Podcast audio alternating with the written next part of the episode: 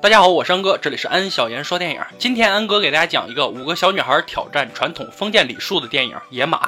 废话说，让我们说电影吧。故事发生在土耳其五姐妹身上，她们从小父母双亡，一直和奶奶一起过。放暑假的第一天，老五拉雷很不舍地告别了自己非常喜爱的迪莱克老师，因为老师下学期就要搬到首都伊斯坦布尔去了。当五姐妹穿着校服经过海滩时，正好碰了几个男生，就和他们一起在河边嬉戏打闹了起来。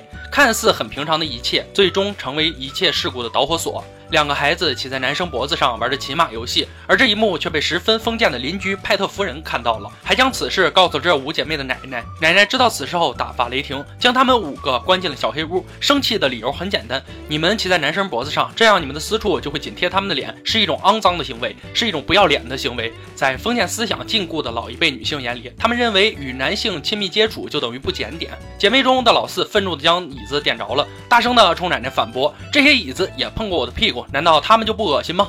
老五也愤怒地冲到告密者派特夫人那里，对他喊道：“你穿着这件破衣服就能成为圣母了吗？”叔叔也知道此事后，同样也认为这五姐妹有辱他们的家族荣誉，与奶奶争吵了起来。他也认为骑在男孩脖子上是一种不要脸的行为，还责备奶奶。看形势，似乎叔叔面对五个小女孩的过分行为，随时都有可能向奶奶动手的架势。而奶奶证明他们没有被玷污的方法，就是让叔叔带他们去医院检查贞洁。报告出来后，长呼了一口气，意味深长的对五姐妹说。如果不能保住你们的贞洁，你们将永远无法结婚。回想一下，在我们国内一些老封建眼里，这种可笑的想法是否仍然存在呢？从那以后，奶奶就将五姐妹禁锢在家里，不让她们出家门一步，并没收她们各种首饰、小玩意儿，所有能接受信息的东西全部没收了。似乎奶奶认为这一切都是促使她们堕落的东西。五姐妹正值青春年少，没有了玩具，没有了接受外界信息的一切，她们就依偎在一起。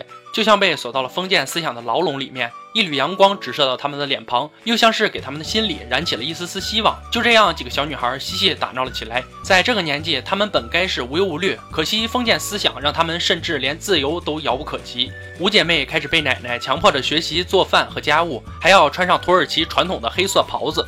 似乎在奶奶眼里，她们五个唯一任务就是要嫁给别人。可人呐，天生有一种不屈不挠的精神。似乎奶奶越是阻止，她们反抗就越强烈。有一天，老五看到报纸上的足球赛新闻，深深地吻着报纸上的足球运动员。他向叔叔提出要求去看球赛。这个要求显然不被家人所接受。然而，就如同野马一般，他们血液里天生带着梦想。五姐妹开始瞒着家人从窗子翻了出去，几经波折，坐上了前往足球赛场的车。看着球赛，他们欢快的而疯狂地欢呼着。多么热情有活力！可不巧，他们的身影被直播到了电视上。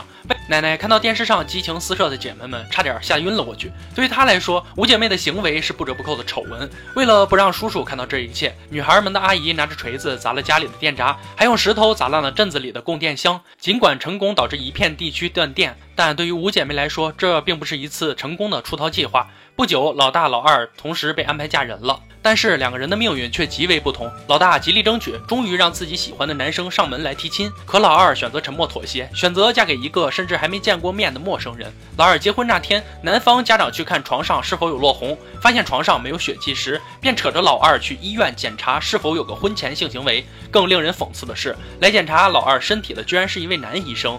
倘若之前骑在男孩身上玩属于不要脸，那身体由男医生检查又算什么？通过男医生检查完后，还说证明老二贞洁还在。这时老二早已心如死灰，而老三的结局更为悲剧。他选择在车里和别人光明正大的发生关系后，面对强大的封建压力下开枪自杀了。然而年纪最小的老五也是一直反抗传统封建最重的一个。他恳求着司机教他学开车，甚至从奶奶那里偷钱开始规划路线，却发现叔叔更为肮脏的秘密。他居然对老四性侵，叔叔发现此事败露后，赶紧让奶奶给他安排婚礼，给老四嫁出去。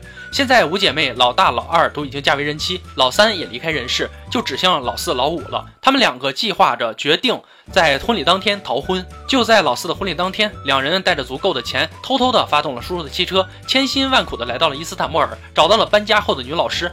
两姐妹也靠自己摆脱了命运。本剧到这里就结束了，可留给我们的思考仍未停止。这是一部让人看了心疼的电影。小女孩们一次次翻越高墙去寻找外面的世界，我们看到刻板的、泯灭人性的传统思想压榨着年轻美好的生命，与很多导演的处女作一样，《野马》也带着极强的自传性质。影片开头，女孩们因在海滩上与男生纯洁的嬉戏而受到惩罚，便完全出自导演个人经历。不同的是，当年导演二顾文并没有像老五一样反抗，而是默默承受。他的愤怒与不平是后来才产生的。于是他想拍一部电影，把一见到男女相处就疑神疑鬼的妄想式保守主义打个粉碎。这部电影有很多细节很精建议大家去看完整版，绝对会让你震撼的。我山哥，只是安小言说电影，今天就说到这儿吧，我们下期再见。